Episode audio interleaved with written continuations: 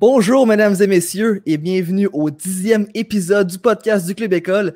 Déjà la dixième semaine, on est très content d'être là cette semaine encore une fois et que vous nous écoutiez. Hein? Euh, ben, salut à ceux qui nous écoutent en live. On vous rappelle que vous pouvez poser des questions pendant le live et que ceux qui voudraient euh, pouvoir écouter le podcast en live aussi, ben, c'est possible grâce à la formule vidéo Patreon qui est disponible sur patreon.com barre oblique le Club École.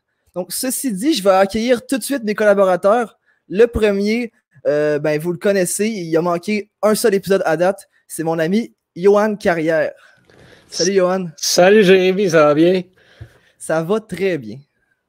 Cool. Hey, 10 épisodes déjà. J'en reviens pas à quel point le temps passe vite. C'est-tu un peu comme ça que ça se passe à être un parent, tu sais, quand tu as ton bébé, là, ton bébé est rendu à 10 ans. Hey, c'est vraiment cool. Je ne pas au bout. Ah, il est rendu assez loin dans l'école, notre bébé, là. Il commence à. il, s'enligne vers le secondaire, là. le deuxième, lui aussi, vous le connaissez bien. À chaque fois qu'il que, est là, je suis content, comme je le dis tout le temps, parce qu'il m'amène un point de vue différent sur le hockey. Antonin Martinovic. Hey, salut Jérémy. Ça va super bien, toi? Ça va super bien. Écoute, euh, j'ai manqué une semaine. Euh, problème technique. Écoute, échapper de l'eau sur mon ordi, ça arrive. Fait que euh, je suis de retour en force et j'ai hâte de, de te parler de hockey. On est très content. On espère que ton ordi t'aura pas coûté trop cher. ben, écoute, il m'a, euh, il m'a set back d'une coupe de centaines de, dollars, mais euh, je devrais être correct. On va te souhaiter gagner ton pool, puis tu devrais être correct. Ouais, c'est ça. Johan. En tout cas, de mon côté, ça, ça augure pas bien. je pense pas qu'il y ait grand monde. Ouais, non, c'est ça. Il y a plusieurs euh, surprises cette année. Hein. Oui. Le dernier, il est moins souvent, mais comme on est tout le temps là, quand, très content quand il est là. Axel Guimont, ça va bien, Axel? Ben oui, ça va super bien, toi, Jay. Ça va très bien. Ça fait trois fois que je le dis. Ouais, ben, moi, aussi, j'ai laissé notre bébé durant quelques semaines. Euh, si tu veux, des fois, euh, la vie personnelle fait qu'on peut moins être présent. J'ai dû délaisser le club école un peu, mais je suis super content d'être de retour. Puis euh, les trucs s'enlignent mieux, donc ça devrait être bien. Pour les prochaines semaines, je devrais être plus présent. Puis je suis super content d'être encore avec vous. Là. Hein? Euh, pour, nos auditeurs qui se poseraient la question ou qui viennent de joindre à nous, euh, Jérémy va bien, donc tout va bien. Il est en forme aujourd'hui. Yes, yes. J'espère que tout le monde va bien, en fait. Il faut, il faut. bon, ben, euh, sans plus tarder, ben, on va commencer tout de suite avec la section nouvelles. Et cette semaine, Antonin, tu vas nous parler d'un échange qui a eu lieu ben, il y a quelques heures de ça, puis qui a vraiment surpris le monde du hockey. Oui, un peu, c'est assez surprenant. Euh, donc, moi, ce qui m'a marqué, c'est l'échange de Kasperi Kapanen au Penguin de Pittsburgh. Donc, les Maple Leafs de Toronto ont échangé Kapanen, Jasper Lindgren ainsi que Pontus Eberg au Penguin en échange de leur premier show repêchage en 2020, donc le 15e au total, Evan Rodriguez, Philip Hallander et David Warsowski. Je suis très surpris de cette transaction-là, d'une part en raison du très gros retour que Carl Dubas été en mesure d'aller chercher pour Kapanen. Kapanen, c'est un allié de troisième ou au mieux de deuxième trio. Evan Rodriguez, c'est pas un mauvais joueur. Il m'avait beaucoup impressionné lorsqu'il jouait à Buffalo. C'est un bon centre de troisième trio, autant apte offensivement que défensivement.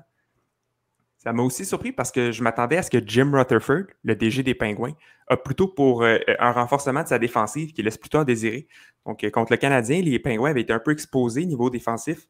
Euh, leur top 4, c'est Dumoulin, Le Temps, Patterson et on a aussi, euh, je ne me souviens plus c'est qui leur dernier, mais je me souviens que c'est plus trop, c'est pas très solide. Donc, euh, on, s'attendait à des échanges du côté défensif, mais encore là, ils ont été chercher Jason Zucker euh, et Connor Sherry qui jouait à, Pittsburgh avant.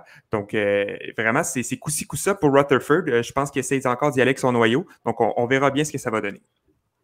Ouais, ben, pour ma part, j'étais très surpris, par, ben, négativement en fait, parce que comme tu dis, Rutherford, euh, c'est un, une drôle de transaction qu'il fait là, surtout que son, son corps, son, son, son cœur vieillit euh, ben, euh, de plus en plus. Donc, il échange un choix première ronde, un choix 15e au total, et Philip Allender, qui est son deuxième meilleur prospect. Donc, ben, j'ai bien hâte de voir comment ça va continuer, comment ça va continuer sa carrière pour Cap Kapanen. Ben, on, espère que ça sera une bonne transaction, mais à première vue, euh, ça semble pas être ça pour ma part. Non, effectivement, mais il faut noter aussi que les Pingouins ont beaucoup d'agents libres à signer, des agents avec restrictions. Ils ont Matt Murray, Tristan Jarry qui n'a pas encore signé, puis Kapanen avec une masse salariale de 3 millions. Euh, il y avait 12 millions avant ça, ils sont rendus à 9. Ils n'ont toujours pas signé ces deux gardiens-là. On s'attend à ce qu'ils se départent d'un des deux. Euh, j'opte pour cette départie de Murray parce que Jarry a montré beaucoup mm-hmm. de, signes encourageants au début de saison. donc, ça reste à suivre. De mon ben, côté, j'avais, j'avais un peu prédit cet échange-là. C'est un point, un truc assez intéressant. Ce matin, dans mon mode franchise avec Pittsburgh, j'ai échangé Philippe Allander et euh, un autre joueur quelconque contre un premier choix au total. Donc, euh, donc j'ai presque prédit. C'est quand même assez, euh, assez, assez drôle comme anecdote. Quel vol! wow. Bon, ben, euh, ben c'est un, un, bon échange, en fait, de ton côté. À mon avis, meilleur que celui que Jim Rutherford a fait. Effectivement. en tout cas. De ton côté, euh, Axel, euh, ta nouvelle, ben, on, on l'a mentionné la semaine passée, mais là, tu vas rentrer un peu plus en détail parce que c'est vraiment une nouvelle qui touche beaucoup le sport canadien. Donc, c'est la LCF qui a annulé sa saison. Ben oui, exactement. notre collègue Johan l'avait mentionné dans le podcast précédent. Euh, mais j'aimerais revenir justement sur l'annulation de la Ligue canadienne de football euh, pour essayer de comprendre ce qui a mené à cette annulation. Donc, pour sauver la saison, la Ligue canadienne de football euh, a demandé de l'aide financière au gouvernement fédéral et ce, à trois reprises. les trois fois, le montant demandé était de plus en plus bas mais malheureusement, le gouvernement a refusé aux trois reprises d'accorder cette aide.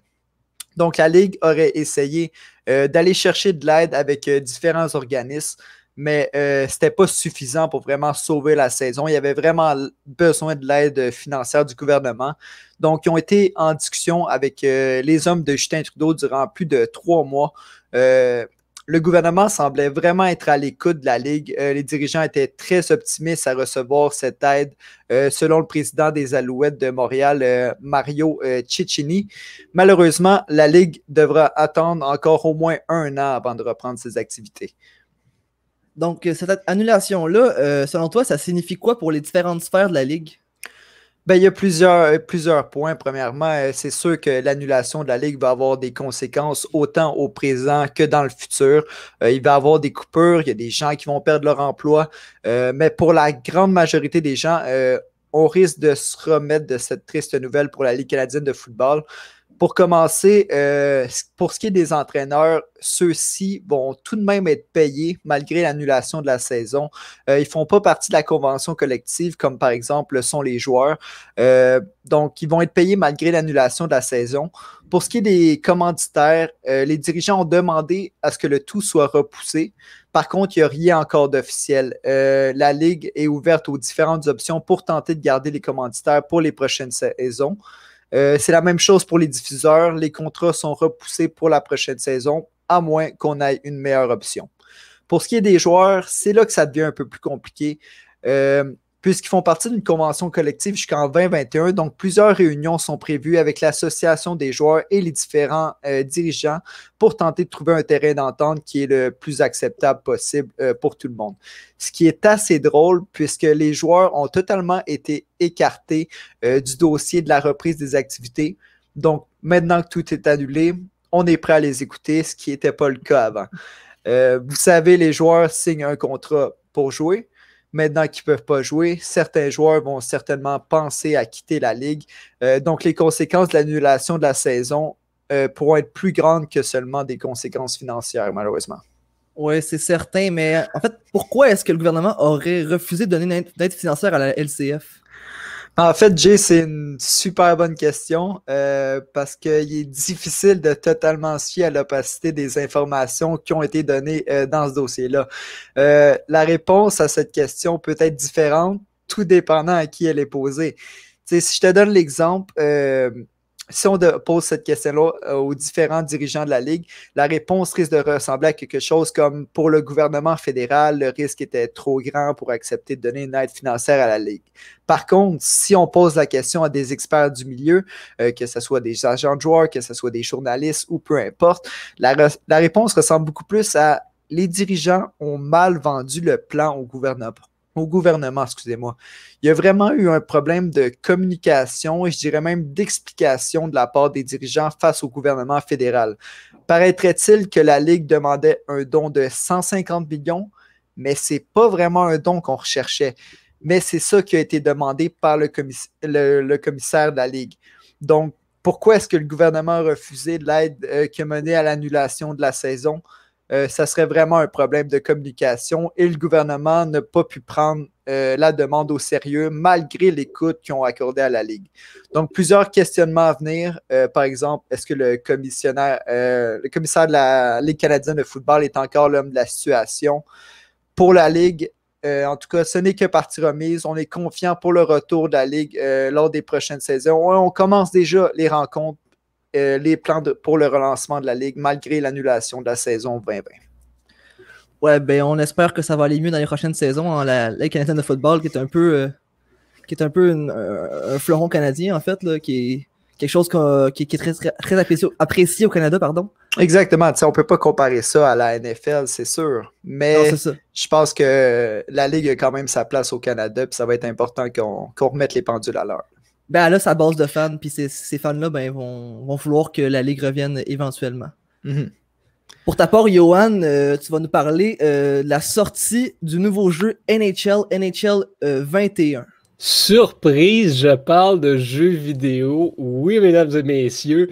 Euh, je l'ai mentionné un peu tout à l'heure avec le mode franchise. Donc, s'il y a bien un jeu vidéo que j'aime bien, c'est le, en fait les jeux vidéo de sport. donc, euh, NHL, MLB. Je suis, des, un fan de, hockey, fan de baseball. J'aime bien ces jeux sur la PlayStation. Et hier, on a eu droit au dévoilement, en fait, de NHL 21 qui sortira euh, au mois de, au mois d'octobre prochain, donc le 16 octobre, la date de sortie officielle de, cette nouvelle édition. Euh, ce sera également la dernière édition qui sera disponible sur, euh, les, euh, sur la PS4 et la, et la Xbox One. Donc, les prochaines, les consoles de nouvelle génération sortent plus tard dans l'année et donc le NHL 22 sera seulement disponible sur les, sur les prochaines consoles. Mm-hmm. donc, on s'attend à vraiment beaucoup de NHL 21. On se souvient quand NHL 14 était sorti, euh, c'était euh, euh, la dernière édition qui était disponible à l'époque sur la PS3 et la Xbox 360. et ça avait été, c'est encore considéré comme une des meilleures éditions de la franchise NHL. il y avait eu beaucoup de modes, dont le mode GM Connected, qui est en demande par les fans depuis euh, parce que dans NHL 15, c'est pas revenu ce mode-là et ce n'est jamais revenu en fait, et tout le monde le veut. Mais il y, a, euh, trois nouvelles, selon moi, dans le, trailer de hier qui méritent d'avoir une petite mention parce qu'on n'a pas vu grand-chose. ma première nouvelle, en fait, c'est qu'Alex Ovechkin sera sur la couverture du jeu. Donc, il fait un retour, en fait, sur la couverture de lui qui avait été euh, l'athlète sur la couverture dans NHL euh, au 7, donc euh, NHL 2007. Et il avait également fait la couverture du jeu NHL 2K10. Donc, euh, donc il, a fait les, il a fait les deux franchises, en fait. Et c'est seulement le deuxième joueur à faire la couverture d'NHL deux fois. Donc, le, premier, c'était Jonathan Taze qui l'avait fait pour la deuxième fois en 2016. Donc, euh, c'est venu une certaine surprise. Plusieurs personnes s'attendaient à voir peut-être Nathan McKinnon ou Leon Dreisaitl ou même David Pasternak. Euh, mais non, on a, euh, on a Ovechkin. Et donc, l'annonce, le, dévoilement, en fait, la petite bande-annonce du jeu était essentiellement un montage des grands moments de la carrière d'Alex Ovechkin. Donc, pas grand-chose de nouveau qu'on a vu. Par contre, on a vu que la, feinte, la technique, ce qu'on appelle le Michigan, donc les, partisans d'André Svechnikov euh, euh, l'ont souvent vu l'exécuter, la feinte qui consiste à prendre la rondelle derrière le but, la mettre sur son bâton et la lever dans la partie supérieure. Donc, euh, donc ça va finalement faire son arrivée dans le jeu. Est-ce que ce sera une technique facile, difficile à exécuter? Est-ce que les joueurs vont se mettre à en abuser en ligne? On ne le sait pas. On verra, euh, on verra ce qui arrive avec ça, mais donc ça fait finalement son entrée. Et la grosse nouvelle, on a vu un 14 secondes, je pense même pas, de ce qui semble finalement être un mode histoire pour le, mode Be a Pro. Donc, enfin, NHL se lancerait dans le, une, version améliorée du mode Be a Pro. C'est la chose probablement que les partisans demandent depuis toujours. Avec NBA 2K qui avait le mode My Career depuis 2017. Euh, FIFA qui a The Journey euh, depuis 2017 également. On a même MLB Road to the Show qui est également euh, plus développé que, que le mode Be a Pro de NHL qui avait été un petit peu modifié en 2014 avec ce qu'on avait appelé Live the Life, mais qui encore là, c'était pas grand-chose si ce n'était que certaines entrevues hors glace, puis un petit peu de choix par-ci par-là. Mais là, ça semble vraiment être quelque chose de plus gros. On n'a pas vu grand-chose, mais ça regarde très bien pour le futur. Donc, NHL 21 euh, s'annonce très bien, puis on a, on a certainement hâte de voir ce qu'il a à offrir. Ben, j'ai bien hâte de voir parce que, comme toi, je suis un grand fan euh, de jeux de sport. Je suis un grand fan de NHL. Euh, on sait que, comme tu dis, euh, NBA a carrément un film. C'est comme un film que tu c'est une histoire dont vous êtes le héros que tu, que tu joues dans, dans, le, dans le mode My Career. Tandis que NHL est encore, comme tu dis, loin derrière. Et je veux revenir à ce que tu as dit tantôt. NHL 2K10, Never Forget euh, les matchs que j'ai joués avec, avec les équipes, euh, les équipes euh, de légende dont les joueurs s'appelaient Patrick Roy, Guy Lafleur, ainsi que défenseur, attaquant et allié droit. C'était exactement ce que j'allais dire, c'était dans ces jeux-là. C'était tellement drôle parce que tu pouvais, tu pouvais aussi jouer, je crois, dans les équipes internationales. Tu pouvais jouer avec genre l'Afghanistan ou l'Arabie Saoudite, quelque chose de même. Puis tes joueurs, effectivement, c'était ailier gauche, ailier droit, défenseur. L'équipe est là. L'équipe est là, les joueurs, ça passera après. hey, si je peux me permettre, les gars, très déçu de ne pas avoir Nathan McKinnon sur la couverture. Pour vrai. Moi, ça aurait absolument mérité. Ah oui, complètement. J'espère pour lui que ce n'est que partie remise parce que selon moi, c'est lui qui a réussi sa place euh, pour cette année. C'est dommage aussi. C'est arrivé un peu trop tard, mais moi j'aurais vu euh, Dale Howard Chuck. Hein, ça aurait été un bel hommage ah, pour ce grand joueur de hockey-là qui est décédé il y a quelques jours. Bien vu, c'est mhm. vrai. Donc on va rester dans le hockey. Parce que euh, oui, les séries ont terminé euh, il y a quelques jours. samedi, c'était le début de la deuxième ronde. Et donc, Antonin, euh, je sais que tu as beaucoup suivi ça. Moi aussi, j'ai beaucoup suivi ça. Et tu vas nous dire un peu euh, des choses que tu as appréciées, des choses que tu as moins appréciées dans les, dans les dernières séries, c'est ça? Oui, c'est ça, exactement. Donc, euh, j'avais envie de parler de certaines choses qui m'ont surpris, peut-être un peu choqué dans la Ligue nationale de hockey durant les dernières semaines. Donc, tout d'abord, l'élimination des Blues de Saint-Louis en six parties contre les Canucks de Vancouver. écoutez, si les Blues voulaient répéter leurs exploits de l'an passé, vous allez devoir se fier sur Jordan Bennington, mon facteur X pour les Blues, leur gardien de but qui avait été phénoménal lors des séries 2019. Cependant, Bennington a été une véritable passoire, récoltant 0 victoire, 5 défaites, une moyenne de buts alloués de 4,72 et un pourcentage d'efficacité de 0,851. Il faut aussi donner le crédit à Vancouver, qui a été très solide, qui a exploité la faiblesse de Bennington, notamment du côté de sa mitaine. ensuite, euh, une équipe qui ne cesse de me surprendre sont les Stars de Dallas. Je crois vraiment que les additions de Joe Pavelski et de Corey Perry leur donnent le caractère et l'expérience en série qui leur manquait. Plusieurs fois, ils sont revenus de l'arrière pour remporter des victoires. Ils l'ont fait lors du match numéro 6 contre les Flames, tiré de l'arrière 3-0 après 6 minutes de jeu. Leur entraîneur-chef, Dallas Eakins, a pris un temps d'arrêt. Suite à ça, les Stars ont marqué 7 buts d'affilée, leur permettant d'éliminer les Flames. Ils ont fait la même chose lundi contre l'Avalanche, tiré de l'arrière 2-0 et ont marqué 4 buts sans réplique pour prendre une avance de 2 à 0 dans la série, à la surprise générale. On assiste véritablement à un réveil de l'offensive des Stars. Ils étaient 26e dans la ligue en termes de buts pour, avec une moyenne de 2,56 par partie. Cependant, lors de leurs sept dernières rencontres, ils en ont marqué 29 pour une moyenne de 4,14. Leurs canons offensifs sont en pleine possession de leurs moyens. L'Avalanche, qui se retrouve sans leur gardien de but numéro 1, Philip Grubauer, ainsi que sans un de leurs défenseurs top 4, Eric Johnson, en ont plein les bras. Nathan McKinnon, lui, de son côté, il me donne presque envie de dire qu'il surpasse Connor McDavid pour le meilleur joueur au monde en ce moment. Il est électrifiant, transporte son équipe sur ses épaules à chaque rencontre. J'ai l'impression qu'il compte un but qui lève tout le monde de son siège à chaque rencontre. Une autre équipe qui me surprend, c'est les Islanders de New York. Ils me font un peu penser aux Devils de la fin des années 90.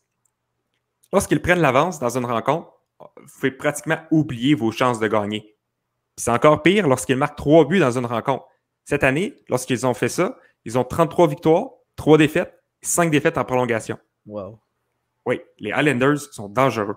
Ils devraient avoir de bonnes chances de se rendre en finale de la Coupe s'ils continuent de jouer leur style de jeu.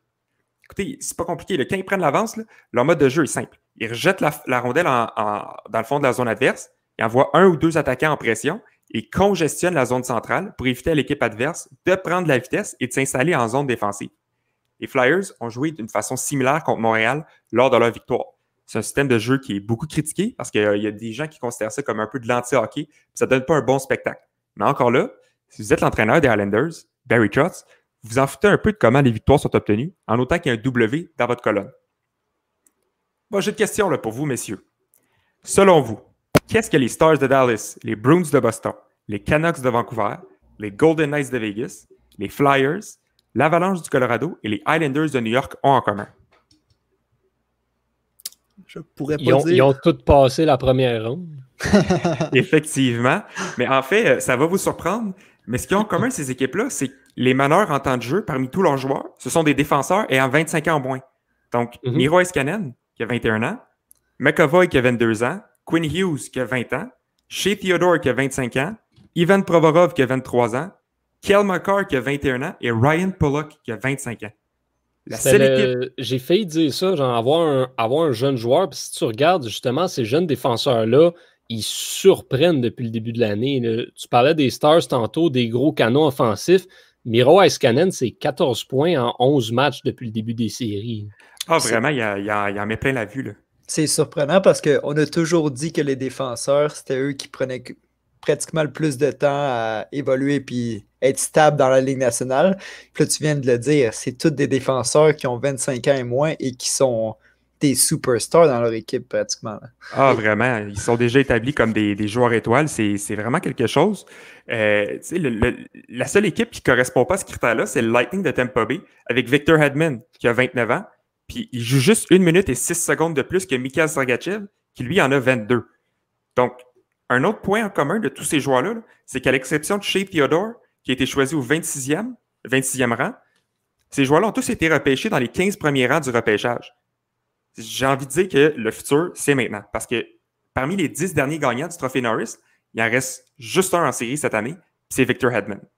Puis en regardant ça, ça m'a donné envie de voir combien de gagnants des autres trophées lors des 10 dernières années est-ce qu'il y a en série en ce moment. Donc, pour le trophée Vizina, il en reste un. C'est Andrei Vasilevski. Le trophée Hart, il en reste deux. Ce sont Corey Perry et Nikita Kucherov. Trophée Ted Lindsay, il en reste un. C'est Kucherov. Pour le Maurice Richard, il en reste deux. Corey Perry et David Pasternak. Trophée Jack Adams, il en reste un, c'est Barry Trotz. Puis finalement, le trophée Selkie, il en reste un, puis c'est Patrice Bergeron. Donc vraiment, le futur, c'est en ce moment, on assiste à une nouvelle vague d'étoiles dans la ligue. Je trouve ça extrêmement rafraîchissant, c'est encourageant pour les prochaines années du hockey.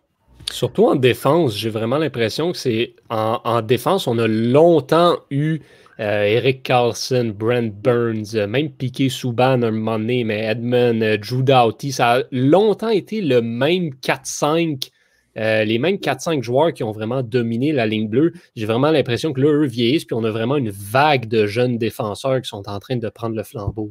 Oui, effectivement. Puis ceux que j'ai mentionnés, écoute, je mentionne même pas Rasmus Dahlin, je mentionne même pas Eric Brandstrom, euh, ni Thomas Chabot. Thomas Chabot, ouais. Euh, C'est comme ça, ça- ça sort de partout.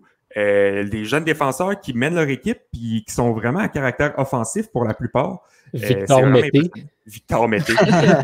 Nathan Beaulieu aussi. Ouais. Donc, euh, on a, il y a- écoute, euh, on en a plein la vue, puis on n'est vraiment pas déçus des séries qu'on voit euh, jusqu'à présent. Je trouve ça super intéressant les points que tu amènes, Antonin. Sauf que moi, je ferais, attention, je resterais sur mes gardes parce qu'en ce moment, euh, ce à quoi on assiste, c'est vraiment unique. Les joueurs sont tous reposés, ça fait trois mois qu'ils n'ont pas eu d'activité. Tandis que ça, ce que tu. Les points que tu apportes en ce moment, j'ai hâte de le voir après une saison de 82 matchs et là que les joueurs sont en série. C'est là qu'on va vraiment voir euh, les joueurs, que ce soit défenseurs, avant, goalers, euh, d'expérience versus la jeunesse. Parce que là, c'est vraiment unique comme situation. Puis peut-être que les jeunes réussissent vraiment à profiter de ça euh, comparativement aux années précédentes. Ça, je suis d'accord avec toi. Euh, le seul bémol que j'apporterais, par exemple, c'est que ces joueurs-là, euh, oui, c'est vrai que ça va être intéressant de voir sur une période de 82 matchs qu'est-ce que ça peut donner réellement, mais ces joueurs-là, c'était déjà démarqué à l'avance. Donc, euh, c'est pas des nouveaux joueurs qui sont comme, ben, est-ce qu'ils vont, tu sais, c'est pas comme des Bennington ou des Andrew Hammond. C'est des joueurs qui avaient déjà un peu d'expérience dans la ligue, sauf Quinn Hughes puis Kel McCarr. Puis qui là vraiment cimentent comme des défenseurs étoiles.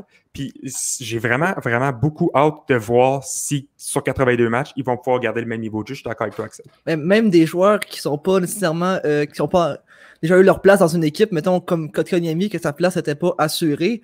Il y a eu un temps de jeu euh, qu'on lui donnait pas à Montréal, qui n'aurait pas eu la chance d'avoir dans, une saison normale. Il l'a eu maintenant. Ça l'a permis de, de, se démarquer, de se faire connaître. Donc, j'ai l'impression que donc, ces séries-là qui sont différentes permettent à ces jeunes-là de se faire connaître et ben, de, prendre l'expérience qu'ils vont avoir besoin pour pouvoir suivre euh, toute une saison de 82 matchs, en fait.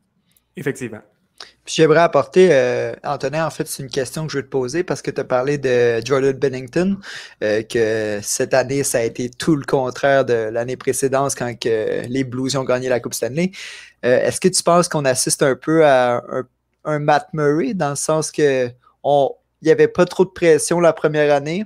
La deuxième non plus, quand il a gagné la Coupe Stanley, Fleury était là et tout. Mais maintenant que tout repose sur ses épaules, ben là, ça devient un peu plus compliqué. Puis est-ce que c'est réellement un gardien numéro un, puis euh, un, futur visitant en devenir? Euh, écoute, je, vais répondre à ta question avec une opinion que j'ai depuis une couple d'années. J'ai l'impression que c'est un peu euh, une récurrence qui arrive souvent. Le fait qu'il y ait des gardiens qui arrivent dans la ligue, puis qui vont avoir une ou deux bonnes années, qui vont vraiment dominer la ligue. ça, j'ai l'impression que c'est parce que les autres équipes n'ont pas de livre sur ces gardiens-là.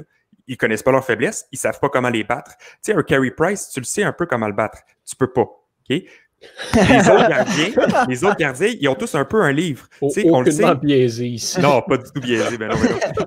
tu sais, euh, mettons un Frédéric Anderson, tu le sais comment le battre. Les déplacements, pas si fort que ça. Bennington, on a trouvé sa faiblesse du côté de la mitaine. On regarde les, les 4-5 buts qu'il a donné contre Vancouver dans le match numéro 6, c'est tous du côté de la mitaine. Puis c'était pas des buts qui étaient hyper euh, difficiles à arrêter. Matt Murray, ça a fait la même chose aussi. 2016-2017, on n'avait pas vraiment de livre sur lui. Ce qui faisait en sorte qu'il était capable d'avoir des, des bonnes statistiques. Là, on a trouvé sa faiblesse, côté de la mitaine, on l'exploite, puis il n'y a plus l'air du même gardien. Donc, ça va être à Bennington de travailler sur ses propres faiblesses, de les évaluer, puis de travailler avec son coach de gardien de but pour euh, rester un gardien qui va avoir une bonne carrière. Pour ma part, je te, dis, je te rajouterais que, euh, ben, en plus que donc euh, qu'ils ont une situation qui n'est qui, qui, pas habituelle, donc ils sont des vedettes instantanées en fait. Mais à mon avis, les vedettes instantanées, ça peut être un problème dans l'optique que le travail dans les buts, ça, ça joue beaucoup sur la confiance. Puis ces jeunes-là qui arrivent, euh, se, se, bâtissent une grosse, grosse, grosse confiance en commençant, mais n'ont pas, pas nécessairement l'expérience pour la maintenir. Dès que une mauvaise situation se produit, comme euh, Binghamton qui a des mauvaises performances ou euh, Matt Murray, cette confiance-là est détruite. Donc, c'est pour ça que je suis plus dans l'équipe, moi, que de laisser les gardiens se développer. Bon, c'est sûr que si dans une situation comme les Blues où que ça prenait absolument un gardien pour, pour gagner, peut-être, mais sinon, euh, laissez vos gardiens se développer longtemps pour qu'ils puissent bâtir cette confiance-là. Oui, puis ça explique un peu le succès que les, Blue Jackets ont eu dans les filets. Corpusalo, euh, Merzikins, écoute, c'est des gardiens qui sont hyper confiants. Ils ont super bien joué toute l'année. Ils arrivent en série, puis ils ont réalisé la même chose. Euh, puis ça vient un peu aussi avec mon argument qu'il n'y a pas de livre sur Corpusalo, il n'y a pas de livre sur Merzikins non plus. Donc, rendu là, c'est c'est un peu pour ça que ces gardiens-là réussissent à performer autant dans leurs premières années, je pense. Ils n'ont pas le choix de performer avec le coach qu'ils ont derrière leur banc. Effectivement, un peu de pression, oui. Puis j'aimerais apporter un autre point, Antonin. Tu as dit tantôt euh, McKinnon qui est peut-être sur le point de passer McDavid, mais si tu veux mon avis, McKinnon, euh, il est pas mal au top du top en ce moment-là. Moi, je le mettrais au-dessus de McDavid et tout. Là. Ben, il est mieux entouré aussi. Là. Oui. Faut qu'on sache ça aussi. Là. Ouais, peut-être, mais en tout cas, moi, là, quand je le regarde jouer, là, quel joueur, quel joueur. Et dans toutes les situations, ce joueur-là est incroyable. C'est... Pour moi, il est au top de la ligue en ce moment. Mais j'ai, je, regarde, je regarde McDavid, McKinnon, j'ai pas l'impression que McDavid est une coche au-dessus de McKinnon sur bien des aspects. Vitesse, écoute, sont pas mal semblables. Je donne l'avantage à McDavid. Le tir au but, je le donne à McKinnon. Et, regarde, c'est, c'est pas mal tous similaires, mais je pense que McKinnon est un petit peu plus explosif dans ses virages, euh, dans ses passes, dans un petit peu sa vision du jeu. Je pense qu'il est une petite coche au-dessus. Mais ça, c'est parce qu'on a plus de, on est plus exposé à ça dans les séries, puis on le voit plus performer sous pression. Puis je pense que si on avait la même chance de voir McDavid dans des, dans des circonstances pareilles, on dirait la même chose. ça reste, deux joueurs exceptionnels. Oui. Je te, je te, dirais, la grosse différence que je trouve en regardant les deux, c'est McDavid, il va, il va se créer de la place, il va trouver un espace libre où il n'y a personne, il va trouver une façon d'amener la rondelle là puis de faire un jeu depuis ce place-là. Ce que McKinnon fait moins, mais encore là, il n'a pas tant besoin de le faire parce qu'il est capable de faire le jeu depuis pas mal n'importe où. Ce qui fait que je pense que les, euh, les highlights, permettez-moi l'expression anglophone, de, les faits saillants. Ouais, les faits saillants de Connor McDavid, quand tu les regardes, sont plus, sont plus wow, sont plus explosifs parce que justement, il se promène partout avec la rondelle puis il fait un jeu depuis cette place-là. Mais McKinnon fait pratiquement la même chose. Comme disait Jérémy aussi, il est mieux entouré. Ça fait que ça joue beaucoup, je pense. Euh, oui, il y, a, vraiment il y a une différence entre jouer avec euh, Rantanen et Landeskog puis jouer avec Cashin et Tyler Ennis. Euh, c'est une petite différence. Puis je pense que ça élève un peu le jeu de McKinnon versus McDavid qui n'a pas vraiment d'alliés qui sont compétitifs. Ben, merci beaucoup, Anthony, pour euh, ton point de vue sur les séries de la LNH. Maintenant, on va se retourner tout de suite vers, vers Johan. Je vais faire une espèce de petit twist dans l'ordre normal euh, de l'émission parce qu'on parle beaucoup de hockey. Et Anthony, ben, c'est pas sur le hockey, donc euh, on va séparer ça en deux. Donc, toi, tu as remarqué qu'au baseball, il y a quelque chose qui retient beaucoup l'attention cette année, puis c'est la vitesse à laquelle les lanceurs vont tomber comme des mouches. Absolument. il y a plusieurs équipes qui se retrouvent privées de leurs meilleurs artilleurs, mais c'est quoi qui explique ça? Euh, ben, écoute, il y a plusieurs, euh, plusieurs choses qui peuvent expliquer ce, phénomène-là. Euh, donc, comme tu disais, exactement, il y a beaucoup de lanceurs qui se blessent cette année. Et on ne parle pas juste des releveurs, parce que des releveurs, ça se blesse tout le temps. Cette année, c'est incroyable le nombre de releveurs. J'ai regardé la liste tantôt, je n'ai même pas pris le temps de les compter tellement il y en avait. donc, des, des, lanceurs de relève qui se blessent, il y en a à la tonnes, c'est à peu près 3-4 par équipe, c'est ridicule. Mais on a aussi les lanceurs, les partants, les gros noms du baseball majeur qui se blessent et plusieurs qui sont blessés pour toute la saison. Ce n'est pas juste des petites blessures. Euh, il y a beaucoup de facteurs qui peuvent expliquer ça. On va attribuer ça à euh, la COVID-19, mais pas, pas dans le sens qu'ils sont malades, donc ils ne peuvent plus jouer. Non, on attribue ça au fait qu'il y a eu un break. Donc, le, normalement, un lanceur, quand ça recommence l'entraînement au printemps, euh, donc au mois de mars à peu près, ça, ça y va graduellement dans sa préparation physique. Donc, les lanceurs prennent vraiment tout le temps de se, avant le début de la saison pour se, pour se préparer physiquement. Euh, là, ce qui s'est passé cette année, c'est qu'on a eu une pause à peu près deux semaines avant le début de la saison euh, donc dans le, camp de printemps. Et donc, tout le monde a été arrêté. Les lanceurs se sont arrêtés complètement. Ce que ça a fait, c'est que normalement, un lanceur rendu à deux semaines avant le début de la saison, c'est pas encore prêt, c'est pas encore au top de sa forme. Donc, il y a encore des risques de blessure. Là, on a arrêté complètement. Puis quand on a repris quelques mois plus tard, ben là, tout le calendrier a été condensé, tout a été rushé un peu. Donc, la préparation physique était pas là et elle ne l'est toujours pas. En plus de ça, on a un calendrier condensé, on joue plus de matchs en moins de jours, donc c'est plus d'efforts de, demandés aux lanceurs sur une plus courte période de temps. Je ne sais pas si vous avez déjà essayé de lancer une balle de baseball à la vitesse que ces gars-là font, mais ça travaille ton bras en maudit. Ça, c'est une grosse, grosse, grosse commande. On, dit souvent que les joueurs de baseball sont parmi les athlètes les moins en forme sur la planète. Moi, je vais vous dire, les bras que tu dois avoir quand tu es un lanceur partant au baseball, ça ne se compare à rien. Être capable de lancer pendant six manches des balles à 90 000 à l'heure, c'est incroyable le travail que ça demande sur ton corps. Et donc, il y a toujours des risques de blessure et il y a toujours beaucoup, beaucoup, beaucoup de lanceurs qui se blessent. Mais là, cette année, justement, on joue plus de matchs en moins de jours et on n'a pas eu la préparation nécessaire. Donc, tout le monde se blesse. Mhm. Tous les bras tombent comme des mouches. C'est des épaules, c'est des ligaments, c'est des coudes, c'est tout. Tout, tout, ce qui touche le bras, c'est blessé dans le cas des lanceurs. Euh, parmi certains noms que vous avez peut-être déjà entendus, euh, Madison Bumgarner, Justin Verlander, James Paxton, Corey Kluber, tous des lanceurs qui sont blessés pour une quand même assez longue période de temps. Et on a aussi des joueurs, comme je l'ai mentionné tantôt, des lanceurs qui sont sortis pour toute la saison, donc le reste de l'année. Ils ne joueront plus cette année.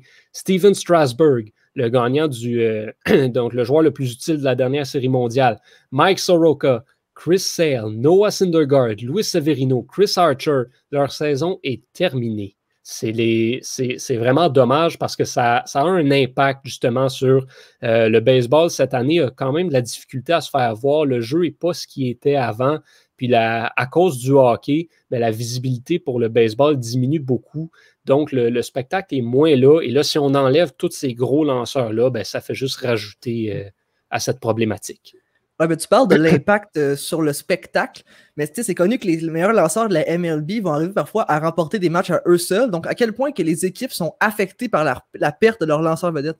On pourrait penser que euh, justement, le fait de perdre un, gros lanceur comme ça, ça va créer un gros trou. Étrangement, c'est moyennement le cas parce que, comme je l'ai dit, les lanceurs n'ont pas eu toute la préparation nécessaire, ils ne sont pas au top de leur forme. Et donc, les lanceurs sont généralement moyen cette année. Ce n'est pas l'année des lanceurs du tout dans le baseball majeur. Même, je te dirais que contrairement à ce qu'on aurait pu penser au début de l'année, les meilleures équipes ne sont pas les équipes avec les meilleures rotations, c'est plus les équipes qui ont les meilleurs frappeurs, donc la meilleure combinaison euh, offensive. C'est généralement ça qui gagne. C'est vraiment une année très offensive dans le baseball. Euh, les équipes qui gagnent, c'est à peu près 6-7 jusqu'à. Il y a beaucoup de 9 points par match qui se font marquer. Ça, c'est un point par manche. C'est beaucoup, beaucoup, beaucoup de points comparé aux dernières années. Donc, il y a vraiment beaucoup de circuits qui sont frappés, beaucoup d'offensives. C'est vraiment pas l'année des lanceurs. Si on pense à des équipes comme les Mets de New York ou les Reds de Cincinnati, qui au début de l'année, on les regardait, puis on, regardait la rotation qu'ils avaient, on disait, mon Dieu, ces équipes-là vont dominer parce que chaque soir, ils vont avoir un partant qui pourrait aspirer au Cy Young. Euh, les Mets et les Reds, bon, cette année, feraient les séries parce qu'il y a un nouveau format pour permettre à plus d'équipes, mais sinon, ne sont pas du tout dans le portrait des séries habituelles. Euh, et le, plus gros exemple, c'est les Nationals de Washington, qui avaient incontestablement la meilleure rotation du baseball majeur au début de la saison, cette année, de mémoire, si, euh, je vais regarder ça rapidement, euh, ils sont avant-derniers dans, leur, euh, division. oui, exactement. En fait, sont même à égalité avec les Phillies pour le dernier rang dans, l'Est de la nationale. Donc, ça, se passe vraiment, vraiment, vraiment pas bien pour ces équipes-là. puis c'est sûr qu'en plus des mauvaises performances des lanceurs, ben, ça aide encore moins quand le seul bon lanceur peut-être que tu as dans ton équipe est blessé. Donc, la journée où tu peux peut-être avoir un break puis avoir une meilleure défense, ton lanceur n'est pas là. Oups, ben là, soudainement, tu perds le match que tu devais gagner dans la semaine. Ça aide pas. Là, il devrait avoir certains lanceurs qui vont se démarquer, vont faire le travail. Donc, si tu avais un top 5 des, lanceurs dans le baseball majeur en ce moment, c'est qui, qui qui figurerait en fait? C'est sûr qu'il euh, y, a des lanceurs quand même qui, année après année, se démarquent. Il y a des lanceurs qui, cette année, surprennent aussi. Euh, top 5, euh, je m'inspire beaucoup des, power rankings de la MLB parce qu'ils sont, sont, assez forts là-dessus pour déterminer les lanceurs qui sont en feu en ce moment. Par contre, je vais dévier un petit peu. Si j'avais en cinquième place, j'irai avec Trevor Bauer, justement des Reds de Cincinnati, mhm. qui passe un petit peu sous le radar. Les Reds ont, avaient une excellente rotation, mais euh, Bauer, juste pour vous donner euh, un, petit peu de, un petit peu de statistiques, euh, si j'arrive à retrouver son, son, profil parmi les 850 000 que j'ai d'ouvert sur mon ordi en ce moment. ouais, Trevor Bauer, justement, écoutez, le, sa moyenne de de, présence sur les buts accordés est ridiculement basse. On parle de 0,73 par manche. Ça, c'est moins qu'un coureur présent sur les buts. Pas mal tous les, euh, lanceurs que je vais mentionner dans mon top 5 ont, euh, ont à peu près ce chiffre-là. 0,73, je crois que c'est le plus bas euh, dans tous ceux du top 5 que je vais énumérer. C'est extrêmement bon. il y a trois victoires en cinq, parties euh, débutées. Euh, donc, c'est quand même assez bon aussi, une moyenne de points mérités de 1,65. Euh, c'est des excellents chiffres cette année. Et Bauer, qui, justement, ça avait été un peu triste pour les partisans des Indiens de Cleveland quand il avait été échangé parce que justement, il était censé devenir le futur artilleur de l'équipe, le futur lanceur vedette. Euh, si j'accélère rapidement en passant à mon suivant, au quatrième rang, je vais avoir Lance Lynn des Rangers du Texas, donc un, vétéran qui surprend un petit peu cette année, des excellentes stats également. Au troisième rang, je vais avoir Garrett Cole des euh, Yankees de New York, donc le nouveau venu à New York qui arrive de Houston. Encore une fois, des, euh, des excellentes stats pour lui. On n'est pas trop, trop surpris qu'il se retrouve là. Surprise, par contre, je vais mettre Jacob de Grom au deuxième rang. Donc, Jacob de Grom va, vous l'avez entendu ici en premier, c'est sûr, à moins qu'il se blesse, il va remporter un troisième trophée Cy Young consécutif cette année. Il est tout seul dans sa catégorie dans la Ligue nationale. Euh, il est au sommet de sa forme, encore une fois. Les Mets sont extrêmement chanceux qu'il ne soit pas encore blessé. C'est, selon moi, le meilleur lanceur dans le baseball majeur euh, en temps normal. Cette année, par contre, il y en a un qui se démarque ridiculement depuis le début de, la saison, et c'est Shane Bieber des Indiens de Cleveland. Donc, euh, Shane Bieber, six matchs débutés, cinq victoires, 40,2 manches lancées. Euh, il a accordé cinq points. Donc, il a accordé cinq points en 6 départs, en 40 manches de travail, une moyenne de points mérités de 1,11, présence sur les buts par, euh, par manche lancée 0,76. Il est excellent, il est dominant, il a une moyenne de retrait de 14,4 par match. C'est un sommet euh, dans, la, dans, la, dans la MLB. C'est incroyable le travail qu'il fait pour Cleveland. Et Cleveland était censé avoir une excellente rotation cette année également. Là, ils ont suspendu Mike Levenger et Zach Plezak parce qu'ils ont été faire les comics puis ils sont allés se promener dans les bars quand c'était interdit. Mais même à ça, ils trouvent le moyen d'avoir une excellente rotation.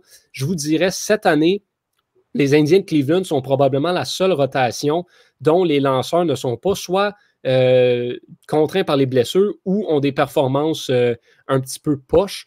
Donc, c'est vraiment euh, Cleveland, les, joueurs de, les champ n'ont pas la meilleure année, mais les Indiens sont quand même encore dans la course grâce à leur rotation et c'est la seule équipe. Et Shane Bieber est définitivement mérite toutes les félicitations de ce côté-là. Oui, certainement. Euh, merci beaucoup pour cette explication, Johan. Et donc, je vais accueillir Étienne Boutillier, euh, qui s'est joint à nous dans le podcast était pas supposé être là normalement, mais là, il y a une grosse nouvelle qui a tombé aujourd'hui. Donc, euh, on sait que le FC Barcelone, on voyait que la fenêtre se fermait de plus en plus euh, avec la, défaite, surtout contre le Bayern Munich en Ligue des Champions, 8 à 2. Et là, la fenêtre s'est jamais autant fermée parce que Lionel Messi vient de demander un transfert.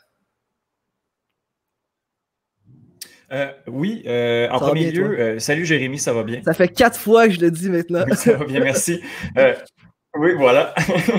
encore, euh, encore Étienne qui vient vous parler du maudit soccer plate. Euh, oui, ben c'est ça. Euh, cet après-midi, quand j'ai vu que, que, Lionel Messi avait demandé un transfert, je me suis dit, bon, encore une fois, il a fait le même coup la semaine dernière. Il fait à chaque fois, pendant à chaque fois que, que, que l'Argentine perd une, finale ou une contre-performance, que ce soit en Coupe du Monde ou en Copa América. Et puis, euh, ben, j'en ai même parlé la semaine dernière là, avec, avec Pierre-Luc. Je disais que bon, je croyais pas trop au départ de Messi. Sauf que là, euh, suite, euh, suite à sa demande, sa demande qui a été faite officiellement, c'est vraiment un, document qui a été officiel, qui a été remis au FC Barcelone, à la direction du, du, FC Barcelone, qui demande en fait un transfert. En fait, on, euh, Lionel Messi ne demande pas nécessairement un transfert, il demande juste à quitter le club. Il y a une clause dans son contrat qui fait en sorte que si, euh, si le, joueur étoile veut quitter le club, ben pour service rendu et puis pour euh, les, toutes ces années qu'il a passées au FC Barcelone, il peut quitter gratuitement. Donc, c'est après ça, Lionel Messi va pouvoir décider lui-même quel club, dans, quel club il veut aller. Mais c'est pas un transfert, il demande tout simplement de quitter. Euh, bon, là, ça cause, ça cause problème. Euh, parce que, bon, pour FC Barcelone, on ne veut pas nécessairement laisser, euh, laisser Messi aller. Je vais juste faire une petite ligne du temps rapide à savoir qu'est-ce qui s'est passé pour mener à, ce document officiel-là qui a été remis dans les mains de la direction euh, du FC Barcelone. Ben, il y a eu la défaite de 8-2, mais une défaite de 8-2, comme je l'ai dit la semaine dernière, qui, qui, qui en fait qui est le résultat d'années d'années de mauvaise gestion administrative et sportive de la part des dirigeants du FC Barcelone. Donc là, à ce moment-là, après la défaite de 8-2 face aux, mains du, du Bayern Munich, euh, la direction dont, euh, dont Bartomeu, qui est le président du Barça, euh, renvoie, renvoie l'entraîneur-chef Kike Sétienne et le directeur sportif Eric Abidal. Oh, pour, en fait, pour remplacer l'entraîneur-chef, on nomme le sélectionneur de, de, de, la sélection des Pays-Bas, Ronald Koeman. Coman arrive, ça fait même pas une semaine qu'il est officiellement, qui est officiellement en poste, qu'il dit à certains vétérans euh, comme, euh, euh, comme Sergio Busquets et Luis Suarez, ben la porte, elle est là et vous la prenez parce que je vous figurerai pas dans mes plans pour l'année prochaine. et ça, ça fait pas plaisir à, entre autres, Lionel Messi et à tous les, les, cadres qui sont là depuis plusieurs années au FC Barcelone qui, bon, qui sont un peu lousses sur certains, sur certains faits, là, en fait, au, au, FC Barcelone. On sait qu'il y a certains, certains gars qui s'assoient un peu sur, sur leur sur leur fait, euh, dont, dont Busquets. Donc, même Messi, Messi est un gars qui, qui on le sait, arrive euh, quand même en retard aux, entraînements aussi. ils font un peu qu'est-ce qu'ils veulent. Et bon, euh, Messi ne semble pas apprécier. Euh, les partisans demandent la démission du président Bartomeu. Bartomeu, il y a quatre jours, dit « je ne quitte pas ». Et euh, on peut conclure que c'est ça euh, qui a mené à, à, à, la décision de Lionel Messi de demander au FC Barcelone de, de, de, en fait, de libérer et puis, justement, quand, euh, quand la nouvelle est sortie, je me suis dit, bon, encore, euh, encore une fois, Messi demande à quitter, ça se passera pas. Sauf que là, il y a eu, euh, il y a eu une réunion, là, il y a quelques heures, une réunion exceptionnelle des dirigeants du, du FC Barcelone, à savoir qu'est-ce qu'on fait avec le cas Messi. Et bon, là, après ça, il y a des nouvelles comme quoi que le président Bartomeu a démissionné. Bartomeu a lui-même démenti ces rumeurs-là. Il y a deux, deux, aussi, deux gros médias aussi qui, qui, qui, ont, qui, ont, démenti la rumeur. Donc, on ne sait pas est-ce que Bartomeu quitte, est-ce que Bartomeu quitte pas?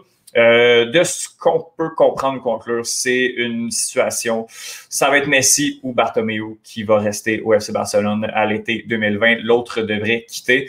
Euh, il va avoir une forte pression de la part des, des, des, autres cadres, euh, des joueurs et euh, des, dirigeants du FC Barcelone pour pousser Bartomeu en dehors parce que, bon, euh, il est quand même responsable de, de, des déboires du FC Barcelone des dernières années. Donc, c'est un cas, là, c'est la nuit à Barcelone présentement. Euh, il est minuit, euh, près d'une heure du matin. Donc, on ne sait pas trop, euh, on sait pas trop qu'est-ce qui se passe. Ça revole d'un bord puis de l'autre. Je pense que demain, on va avoir encore plus de, de encore plus de, de, de, détails par rapport à la situation. Peut-être que d'ici une semaine, on va être fixé. On ne sait pas. et juste pour terminer, là, les destinations pour, pour Lionel Messi, à mon avis, ce serait seulement Manchester City. on sait que pour des raisons fiscales, en France, ça va être très compliqué de, de payer le salaire de Lionel Messi. Il y a l'Italie. Euh, on rêve d'un duo, euh, d'un duo Ronaldo-Messi à la Juve, mais euh, on a déjà demandé à Ronaldo de, quitter du côté de la Juventus pour des raisons financières. Donc, je pense pas qu'on va se payer le salaire de Messi. je pense que ça va être un, club avec de, très grosses poches comme Manchester City, d'autant plus a Pep Guardiola. Je pense que Lionel Messi va vouloir retourner avec un de ses entraîneurs favoris. Personnellement, j'aimerais beaucoup savoir euh, Lionel Messi à Manchester City affronter Ronaldo qui est de retour à Manchester hmm. United. Ce serait une belle histoire. Je pense pas que Ronaldo n'a pas l'air lié non plus avec, avec Manchester United. Ce serait une très très belle histoire. Mais je crois, je crois que d'ici 2-3 ans, on va voir euh, Ronaldo et Messi, euh, que ce soit contre ou ensemble, mais ça va être en MLS. Miami, ce serait, ce serait une belle destination. Bon, ben, beaucoup de drama à Barcelone. Étienne, tu sais ça, pour, pour nous autres?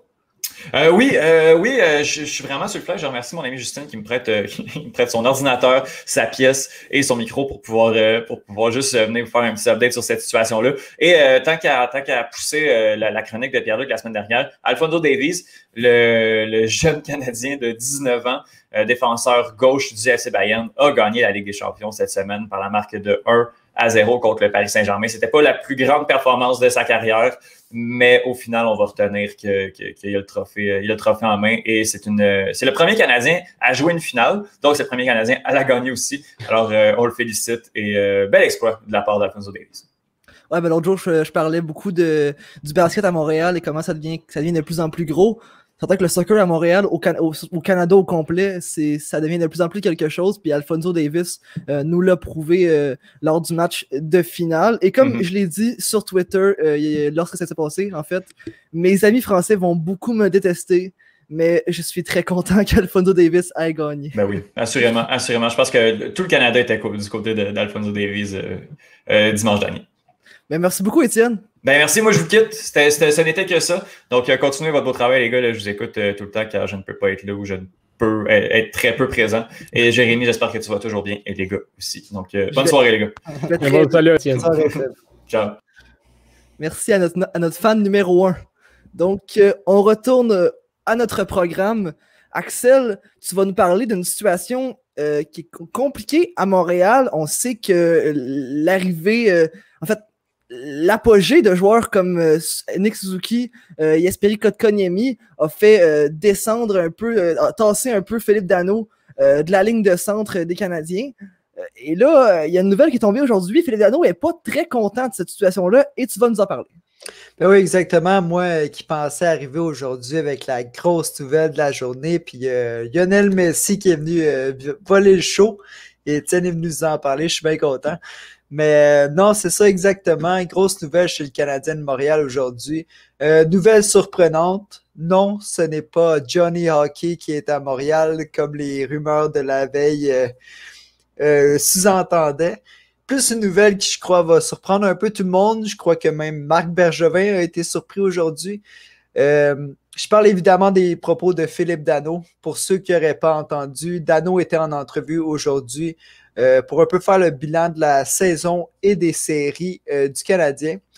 Donc, il était en entrevue. On lui a demandé s'il accepterait d'avoir un rôle plus défensif lors des prochaines saisons avec l'émergence, justement, comme tu parlais, au centre de Suzuki et de Kotkaniemi durant les séries éliminatoires. Ce à quoi Philippe Dano a répondu Je ne sais pas si je suis prêt à ça. J'adore produire offensivement. J'ai vu mon rôle changer en playoff, mais avec ce que j'ai prouvé, mon rôle ne devrait pas changer à Montréal. Donc déjà avec ces réponses-là, euh, moi j'étais surpris, mais je crois que où ce que la bombe a explosé, c'est quand le journaliste lui a demandé si son rôle aurait des conséquences sur son avenir à Montréal. Donc, en d'autres mots, le journaliste lui demandait est-ce que le fait que tu seras troisième centre euh, du Canadien dans les prochaines années pourrait te donner envie d'aller tester le marché des joueurs autonomes à la fin de la prochaine saison. C'est un peu ça qu'on lui demandait et je suis sûr que Philippe Dano le savait très bien. Et après un court silence, la réponse fut brève, mais elle voulait tout dire. Ce fut un simple oui. Même le journaliste a été surpris. Je pense que tout le monde a été surpris. Moi, j'ai été surpris. J'ai été même un peu. Oui, c'était tout le monde, je pense, a été un peu surpris. Je te dirais même que j'ai été déçu. Je te dirais que pour moi, Dano, euh, il me fait penser un peu à Marc-André Fleury. C'est un petit gars de chez nous, beaucoup de classe, se présente toujours devant les médias, toujours des bons mots, respectueux, pense au succès de l'équipe avant de penser à son succès personnel. Mais malheureusement, c'est pas ça que j'ai senti aujourd'hui. J'ai vraiment eu l'impression que quand Dano s'est présenté devant les médias, il pensait beaucoup plus à son prochain contrat qu'à l'avenir de l'équipe, qui, on va se le dire, s'enligne très bien. L'avenir du Canadien semble vraiment se diriger vers la bonne place.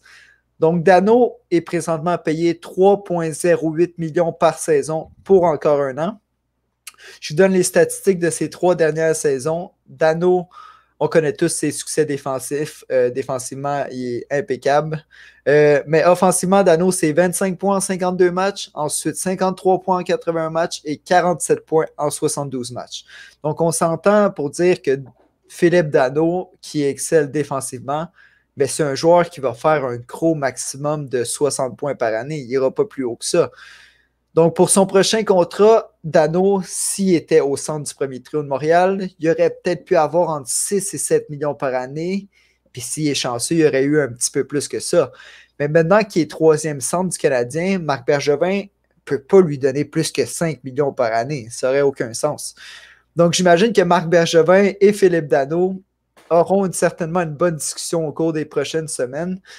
Puis je ne sais pas ce que vous en pensez, les gars, mais est-ce que c'est la fin entre le Canadien et Dano avec les commentaires qu'il y a eu aujourd'hui? Ben, je crois que nécessairement, euh, si, garde, Kokonemi, Suzuki continue à jouer comme il joue présentement, Suzuki, j'en ai pas peur, mais Kokonemi, ça reste encore à voir.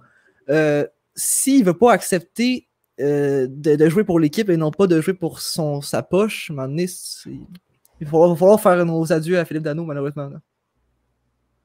Oui, puis je pense que ça l'a peut-être un peu froissé que Suzuki Kotkanemi soit au-dessus de lui euh, dans l'alignement, surtout dans les séries. Tu sais, euh, Suzuki Kotkanemi ont connu une bonne série, puis soudainement, il se retrouvait au-dessus de lui dans l'alignement, alors que Dano, ça fait trois ans qu'il prouve qu'il a sa place. Je pense que nécessairement, ça l'a un peu froissé. Mais euh, je crois pas que ce soit la fin de Dano avec le Canadien. Je pense qu'il va y avoir des belles discussions avec Bergevin ou même avec Claude Julien. puis c'est juste une question d'accepter son rôle. Puis ben, comme Jérémy l'a dit, s'il n'est pas prêt à l'accepter, ben oui, effectivement, je peux concevoir qu'il va euh, changer l'adresse. Je suis d'accord aussi. Je, euh, je pense qu'il ne faut pas non plus en faire une grosse histoire avec, euh, avec les propos. C'est quand même quelque chose. Il a dit, il a dit une journée, donc il a dit ça aujourd'hui. Je ne pense pas qu'il faut, qu'il faut se mettre à, à, extrapoler non plus sur ce que ça veut dire puis ce que ça pourrait arriver dans le futur. Euh, je me suis permis juste pour le fun, tu mentionnais les stats de, Jonathan, excuse, de Philippe Dano. Euh, on peut comparer beaucoup ça en termes de production offensive à Jonathan Marchesso, qui a un contrat qui lui rapporte 5 millions de dollars par année en ce moment. Donc, euh, est-ce que ça veut dire, est-ce qu'on signe Philippe Dano à 5 millions de dollars? Moi, je pense que, comme tu as mentionné tantôt, euh, ce ne sera pas en bas de ça. Donc, selon moi, Philippe Dano, c'est 5 millions de dollars.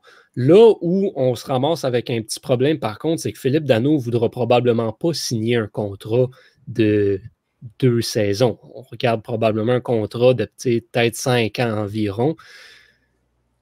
On a Nick Suzuki, on a Yesperi Kotkaniemi comme deux premiers centres. Après ça, tu as Jake Evans aussi qui montre certaines belles affaires.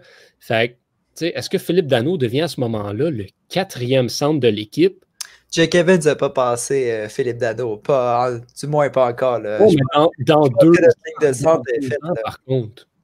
Dans, deux ans, est-ce que Jake Evans est rendu le troisième centre du Canadien? Là, c'est là qu'il faut se demander, Philippe Dano, euh, c'est quoi son rôle dans le futur aussi? Parce que si tu lui donnes un contrat de quatre ans, ben, si lui s'attend à être le premier centre ou le deuxième centre de l'équipe dans quatre ans, je ne pense pas que ça va être le cas, malheureusement.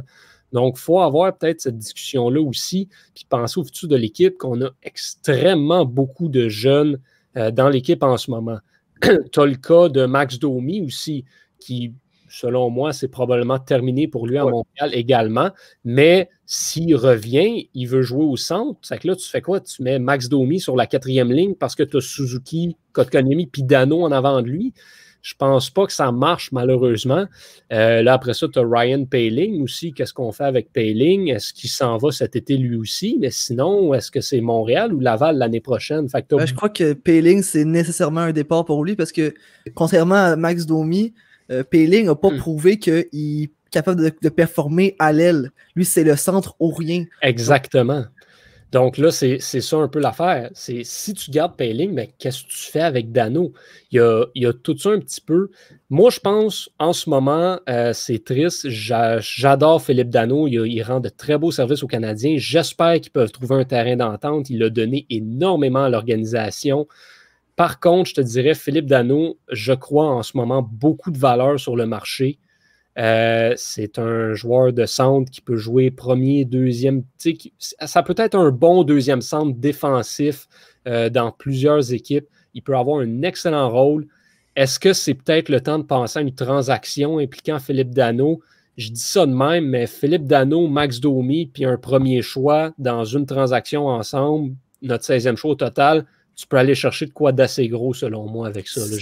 J'ai pas de nom en tête, j'ai pas d'idée précise, mais je pense que Philippe Dano peut amener beaucoup de valeur à une transaction. Ça, tu as totalement raison, Johan, mais là où j'accroche, c'est que Philippe Dano, si dans sa tête, c'est un premier centre, il y a un petit problème. Ben, je suis d'accord avec toi là-dessus. C'est un premier centre à Montréal parce qu'on n'avait pas le choix, il n'y avait personne d'autre. Mais Philippe Dano, j'espère qu'il est conscient que ce n'est pas un premier centre. Moi, je pensais qu'il finirait peut-être par le devenir. Hein. On sait qu'il est très ami avec euh, Patrice Bergeron, qui s'entraîne avec lui et tout. Il aurait pu devenir le même style de joueur, mais s'il ne fait pas plus que 60 points par année, puis encore là, il ne l'a jamais fait, le 60 points. Là. en, plus, en plus, tu penses que il y a eu des, du temps de jeu de premier centre, il a été placé sur des lignes, des, lignes où il aurait pu performer comme un premier centre avec des joueurs à l'époque comme Radulov, Pacioretty, il, a joué, il a joué avec eux.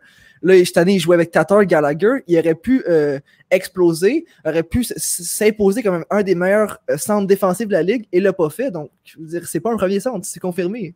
Exactement. Moi, je pense que s'il n'accepte pas un contrat qui est environ 5 millions par année pour jouer à la troisième ligue du Canadien, ben, ça risque d'être fini. Malheureusement, parce que ça serait une déception pour moi? Dano, je l'adore. Un Québécois, un gars de chez nous en plus. Il, ferait, il serait un fit parfait sur la troisième et peut-être même dépanné sur la deuxième ligue. Mais s'il veut pas, je pense que c'est fini avec Montréal. je pense qu'il y a moyen de donner euh, un contrat justement à Dano sur le troisième trio, mais Philippe Dano serait assurément sur la première vague du désavantage numérique. Mhm. Et je le verrais très bien sur la deuxième vague de l'avantage numérique, même si on regarde les, effectifs qu'on a. Je pense qu'il y aurait moyen de négocier ça avec lui aussi euh, dans, une entente. Exactement, parce que Philippe Dado, même s'il est troisième centre, il va faire 18 minutes par game environ. Même s'il est troisième centre, à cause de son temps en désavantage numérique, c'est sûr. Oui, c'est sûr que son temps, euh, son temps de jeu dans les, euh, dans les unités spéciales va clairement faire augmenter euh, son temps de jeu en général. Mais il n'y a rien qui empêche aussi d'échanger d'anneaux euh, à une équipe qui manque un peu de profondeur au centre, comme Buffalo, euh, mm-hmm. contre un jeune défenseur comme Henry Roki Harju. écoute, on a, on, a, on a, besoin de défenseurs gauchers. Euh, on a besoin, tu sais, à Détroit, peut-être qu'il aurait besoin d'un deuxième centre. Tu sais, Philippe là, il est rendu à 48 ans, là, fait que il fait, Détroit, c'est la destination que j'aurais en tête. Oui, euh, contre un Philippe Ronek ou un Denis Chalowski, ça pourrait vraiment faire le boulot. Puis tu rajoutes un petit deuxième choix ou un choix de troisième ronde, ben soudainement, ça devient euh, une transaction qui devient intéressante pour Bergevin. Je vous dis ça de même. Philippe Dano, Anthony Manta, Exactement ce que j'allais dire. Exactement ce que j'allais dire. J'ai beaucoup de, misère à, imaginer que les Red Wings accepteraient ça. Non, mais tantôt, tantôt, je parlais Philippe Dano, Max Domi, le 16e choix, une certaine combinaison là-dedans. On a quatre deuxièmes choix au total. Euh, Manta, en plus, a plus de contrat à la fin de cette année. Puis les Red Wings sont quand même pas beaucoup de place sous le plafond salarial. Euh, ça pourrait être un move intéressant, je crois, du côté du Canadien. Manta fitterait très bien. Là, dans... Ce serait le genre de joueur qu'on aurait besoin, selon moi. Je suis totalement d'accord avec ça. Manta est moins 7 cette année. En même temps, il jouait quand même avec les Red Wings. Regarde, je, sais pas, mais. Je pense, que Sidney Crosby aurait eu un différentiel négatif en ah, jouant des trois cette année.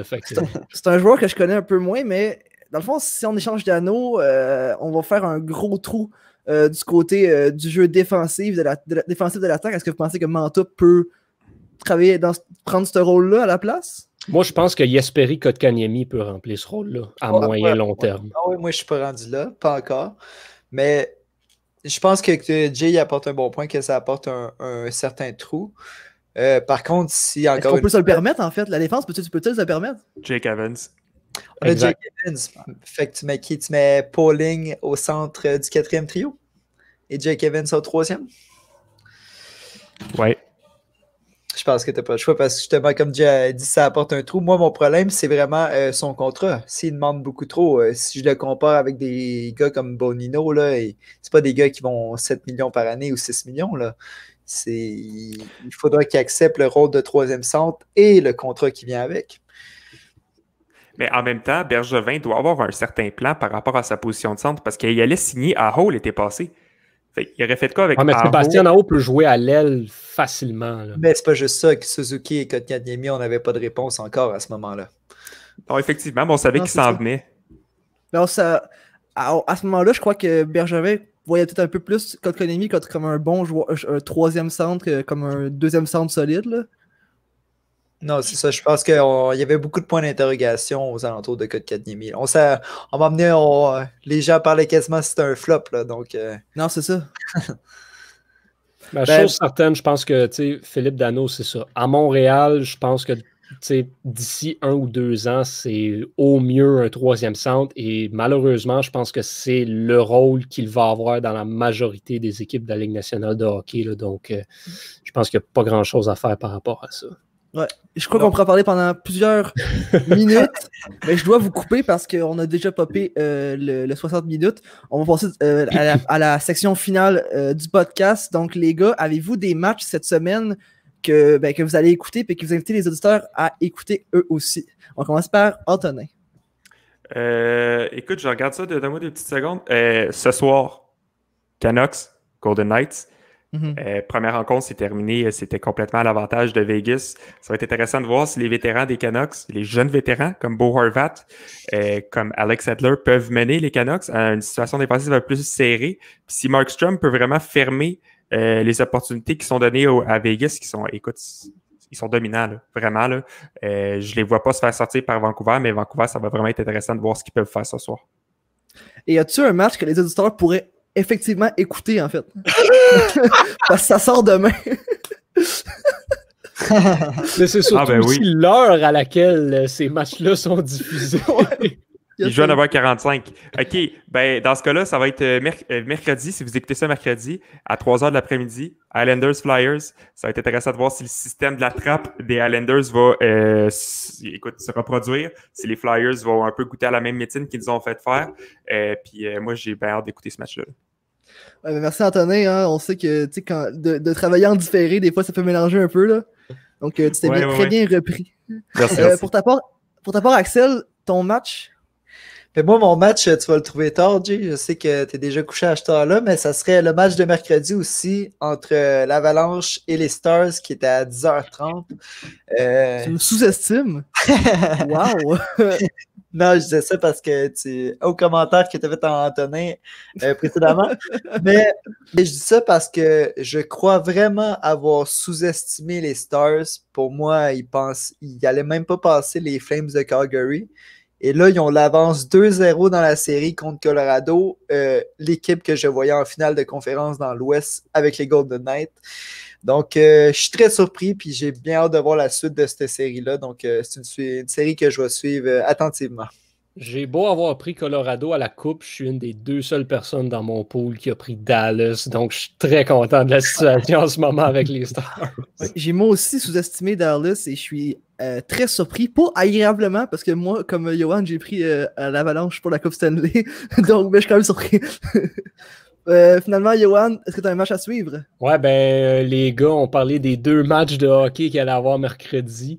Euh, mais sérieusement, moi, c'est du côté du baseball que je me tourne. Les Orioles de Baltimore, je ne comprends pas ce qui se passe avec eux. Ça fait des années qu'ils sont médiocres et qu'ils sont au bas fond du classement de la MLB pour aucune raison que je.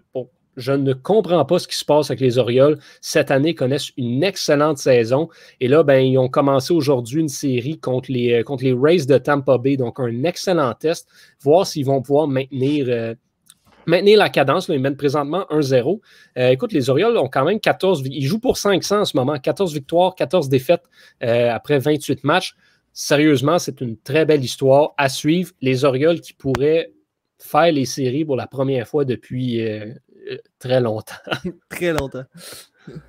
Et merci. Pour ma part, euh, ben, je vous invite à écouter le match euh, de deuxième ronde des Raptors. La deuxième ronde va commencer jeudi à 6h30. Ils vont affronter les Celtics de Boston, qui eux aussi ont balayé, euh, ont balayé leur, leur adversaire qui était les 76ers de Philadelphie. Ça va Les être dur Raptors- les Raptors, ça, cette série-là. Tu penses? Moi, je, moi, je- j'ai bien hâte de voir parce que je sais que le Boston est un peu leur bête noire cette année. J'ai très hâte de voir. Oui, ça va être une, bonne- une très bonne série. euh, Ça va être euh, un, peu- un Lowry. peu, un peu plus serré que la première, je te dirais. Sans Ouais, mais Kyle Lowry, ça va être difficile. euh. Ouais, ben c'est bien hâte de voir ce qui va se passer avec Kyle Lowry. C'est sûr que sans lui, euh, ça va être difficile, mais en même temps, hey, 100 points du banc. 100 points 100 sur le banc. On Incroyable. s'entend qu'il aurait quasiment pu gagner le match juste avec le banc. Donc, euh, euh, ouais, donc euh, c'est un- vraiment une série à suivre. euh, vraiment une des plus intéressantes de la NBA, à mon avis. Donc, euh, ben, euh, écoutez ça. Je vous invite à l'écouter. Et- Wow! Donc, euh, on se laisse là-dessus. Euh, merci à mes collaborateurs. Euh, merci à Antonin Martinovitch. Hey, merci à toi, Jérémy. Super, euh, animation. Merci beaucoup. Merci à Johan Carrière. Merci à toi, mon cher. Merci les boys. À la semaine prochaine. À la semaine prochaine. Merci à Axel Guimont. Merci les gars, malgré le fait que ça faisait longtemps que j'étais là, je me suis senti comme à la maison. C'était parfait.